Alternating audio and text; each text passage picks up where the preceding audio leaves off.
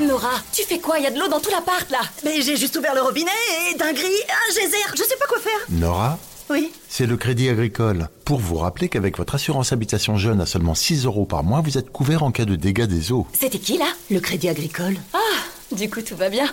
La nouvelle assurance habitation jeune du Crédit Agricole, 6 euros par mois, c'est tout. Contrat assuré par Pacifica, entreprise régie par le Code des assurances et distribué par votre caisse régionale de crédit agricole courtier en assurance. Tarif en vigueur au 1er janvier 2023. Conditions sur crédit-agricole.fr. Genside présente. Nombreux sont les hommes qui regardent du porno. Les films pour adultes sont un bon moyen pour s'ouvrir à la sexualité, pour se construire des fantasmes et explorer ses envies. C'est aussi une bonne manière de découvrir de nouvelles pratiques. Mais si ça peut paraître sans danger, en réalité la consommation de pornographie n'est pas si inoffensive. Explication. Selon une étude IFOP pour Dorsel sortie en 2009, 33% des hommes surfent au moins une fois par semaine sur un site X. Mais si ce petit plaisir peut être inoffensif, il peut tout de même causer certains problèmes. De nombreux hommes déclarent avoir des troubles au niveau de leur sexualité et expliquent notamment avoir du mal à faire l'amour avec leur partenaire. Et si on creuse un peu, on s'aperçoit que ce sont souvent des hommes dont la consommation de films pour adultes est excessive. Les programmes X peuvent entraîner une grande anxiété, notamment au niveau de la performance. Les hommes auront tendance à se comparer, que ce soit au niveau de leur corps, de la taille de leur pénis, de la durée du rapport, bref, ils peuvent vraiment se mettre à complexer. Du coup, ces complexes vont jouer un rôle majeur dans leur rapport sexuel. Ça va vraiment créer un blocage qui va rendre le sexe beaucoup plus difficile.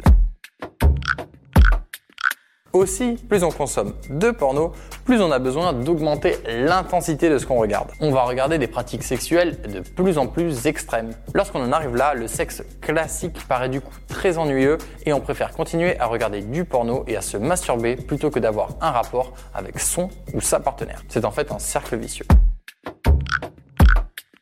Autre problème, pensez que le sexe, bah, ça se passe comme dans le porno. Alors non, le sexe ne doit pas être uniquement un moment de domination d'un partenaire sur l'autre. D'ailleurs, ton ou ta partenaire n'aura pas toujours envie, ne sera pas toujours épilé et ne sera pas toujours d'accord pour réaliser certaines expériences sexuelles. Et c'est la même chose dans n'importe quelle relation, aussi bien hétérosexuelle qu'homosexuelle. Bref, on n'oublie pas que le porno, c'est de la fiction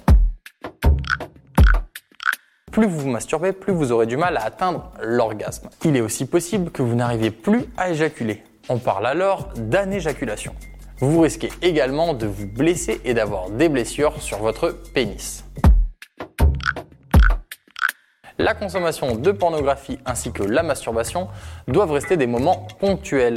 Il est tout à fait possible d'être addict à ce genre de pratique, c'est pourquoi il faut rester très vigilant quant à votre consommation. Si vous avez l'impression de perdre pied, il est important d'en parler à un professionnel.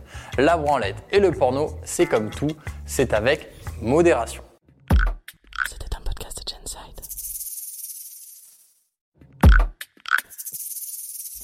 Avant de partir, attends, j'ai juste un truc à te dire. Viens découvrir notre podcast de culture G, Mourir moins con. Tout est dans le titre. C'est facile.